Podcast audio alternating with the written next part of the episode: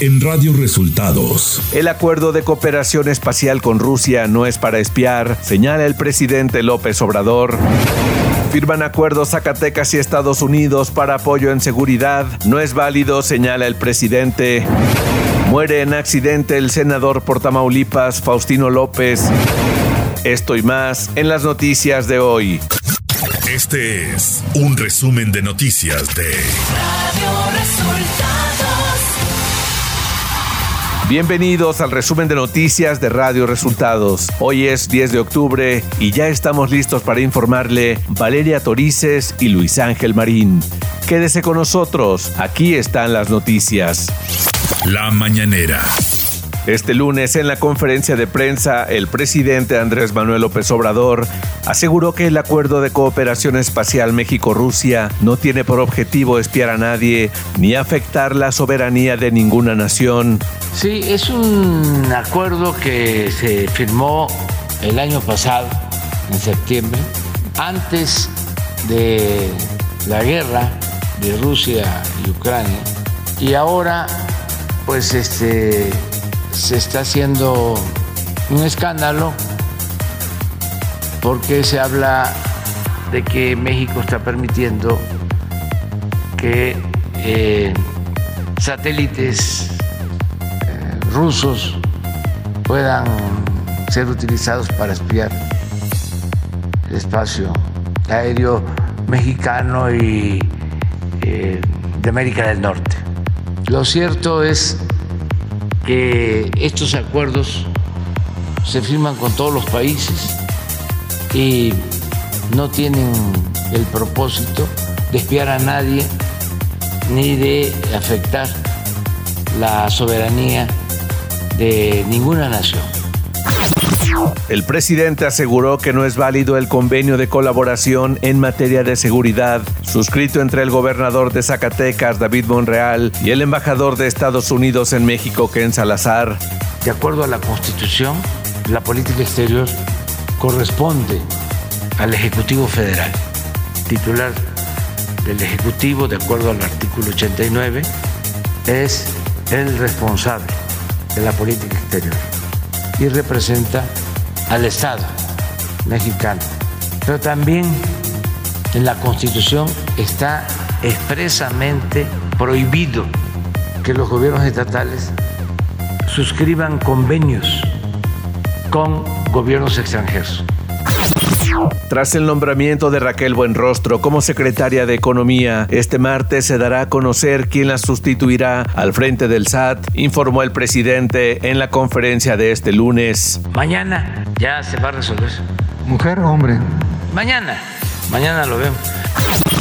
Andrés Manuel López Obrador felicitó al canciller Marcelo Ebrard en su cumpleaños número 63. Felicidades, porque cumpleaños mi hermano Marcelo Ebrard.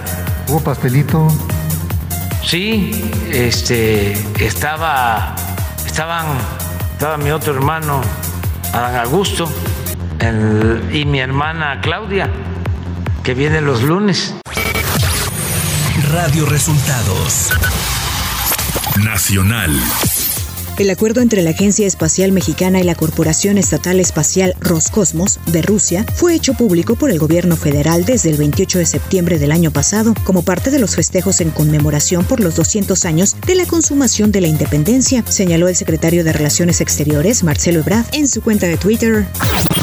El presidente nacional del PRI, Alejandro Moreno, aseguró que su partido no le apuesta a poner en riesgo la alianza Va por México. Esto luego de que la alianza lleva un mes en pausa por el apoyo que el PRI le dio a Morena en la votación a las reformas de las Fuerzas Armadas. En un comunicado, Alito Moreno advirtió que el linchamiento fácil, los adjetivos descalificativos, las declaraciones radicales y las amenazas no fueron antes, ni durante, ni ahora parte de la estrategia de este instituto político que pusiera en riesgo a Va por México. El reto, dijo, es evitar la ruptura. Por su parte, el presidente nacional de Morena, Mario Delgado, sostuvo que esta semana quedó evidenciado el declive y la inminente ruptura de Va por México, dado que siempre fue una alianza de forma y no de fondo. Dijo que hace unos días en el Congreso salió a relucir, por un lado, la sensatez de aquellos legisladores que votaron a favor de la seguridad y la paz de los mexicanos y la hipocresía de quienes votaron en contra, afirmó Delgado. Ante el acuerdo de seguridad firmado por Zacatecas con Estados Unidos, legisladores de Morena, PAN y del PRI demandaron al gobernador de Zacatecas, David Monreal, que informe a qué acuerdo llegó con el embajador de Estados Unidos, Ken Salazar, en materia de seguridad pública, ya que si bien los gobiernos estatales son autónomos, no pueden tomar decisiones que lesionen la soberanía nacional, como es autorizar la presencia de agentes extranjeros en su territorio. Señalaron que los estados no pueden firmar o convenir acuerdos con los gobiernos extranjeros. Eso está prohibido en la Constitución y en la ley de tratados.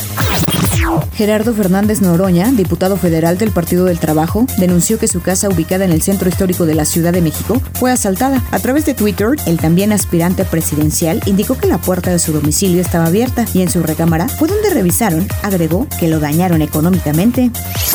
Economía. El Fondo Monetario Internacional informó que el crecimiento económico de México disminuiría en los siguientes trimestres pese al buen resultado de la primera mitad del año, mientras que la inflación se estabilizaría en el segundo semestre para empezar a declinar gradualmente, informó el FMI en las conclusiones de una misión al país. Clima.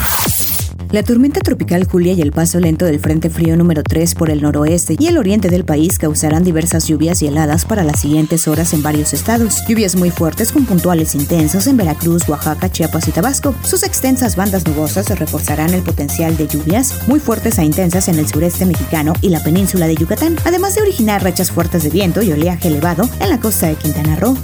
Ciudad de México.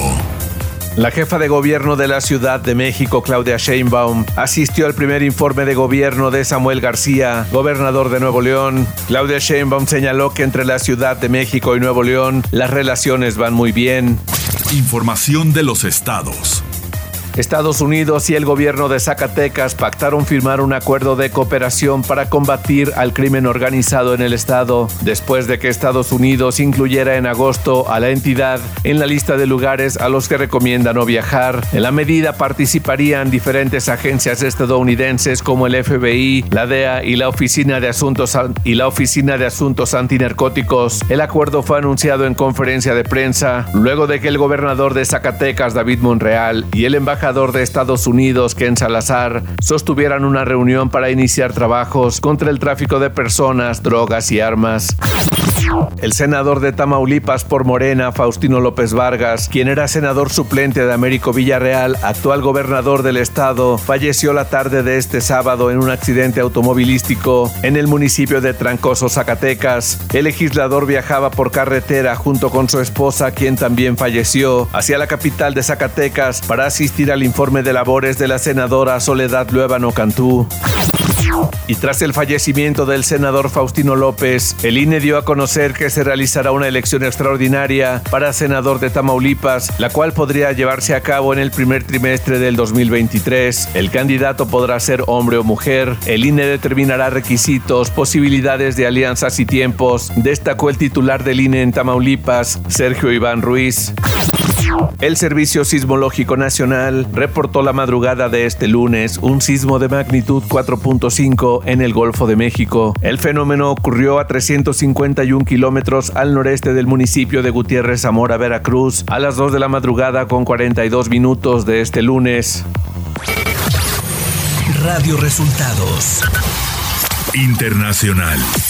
Rusia ha llevado a cabo una ola de ataques con misiles en varias ciudades de Ucrania, incluida la capital de Kiev, en lo que parece ser el conjunto de bombardeos más amplio desde las primeras semanas de la guerra. La Policía Nacional Ucraniana dijo que al menos 11 personas murieron y unas 60 resultaron heridas en todo el país durante los ataques rusos. Además, varias instalaciones de infraestructura clave han resultado afectadas, lo que ha provocado cortes de energía generalizados en todo el país. En un discurso en video, el presidente ruso Vladimir Putin confirmó que misiles de largo alcance habían impactado en instalaciones de energía, militares y de comunicaciones ucranianas. El secretario general de la Organización de Naciones Unidas, Antonio Guterres, llamó este domingo a discutir de forma urgente la solicitud del gobierno de Haití para el despliegue de una fuerza internacional en el país y propuso al Consejo de Seguridad posibles fórmulas para dar apoyo a la nación caribeña. El secretario general sigue gravemente preocupado por la situación en Haití, que se enfrenta a un brote de cólera en medio de un deterioro dramático de la situación de seguridad que ha paralizado el país, señaló el portavoz de Guterres, Stefan Dujarric, en un comunicado. La televisión estatal de Irán fue hackeada en vivo este sábado cuando un noticiero fue interrumpido por imágenes y mensajes dirigidos al líder supremo del país. La transmisión de noticias fue reemplazada por la imagen de una máscara seguida por un montaje con la foto del líder supremo, Ali Khamenei, entre llamas. El grupo detrás de la protesta se autodenominó Adalat Ali o la justicia de Ali. El hackeo se produce después de que al menos tres personas murieran baleadas cuando los manifestantes se enfrentaron con las fuerzas de seguridad en nuevos disturbios por la muerte de Masha Amini. Tecnología. De acuerdo a un reporte del sitio Guaveta Info, todo indica que WhatsApp estaría por incrementar el número de participantes para los chats grupales a nada más y nada menos que 1024 personas. Por ahora esta posibilidad solo se ha liberado en algunos usuarios iOS y Android que utilizan la versión beta del servicio. Actualmente los chats grupales permiten a 512 participantes. Twitter informó que ya no quiere que los usuarios hagan capturas de pantalla para compartir la información de las publicaciones hechas en su plataforma, por lo que invita a compartir y copiar el enlace del tweet cuando algún usuario realiza esta acción. Esta no es la primera app o plataforma que comienza una batalla contra las capturas de pantalla, algo que recientemente anunció WhatsApp para sus imágenes y videos temporales. Espectáculos.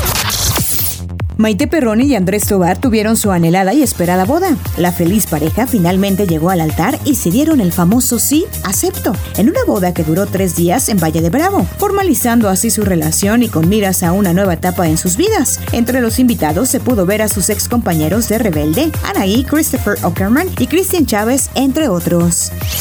Deportes. Todo listo para la liguilla de la Apertura 2022, luego de que se jugó el repechaje, en donde Puebla eliminó a las Chivas, Toluca derrotó a Juárez tres goles a cero, Cruz Azul a León por la mínima y Tigres le ganó al Necaxa dos goles a cero. La liguilla la enfrentarán Puebla contra América, Toluca versus Santos, Tigres enfrentará al Pachuca y Cruz Azul frente al Monterrey.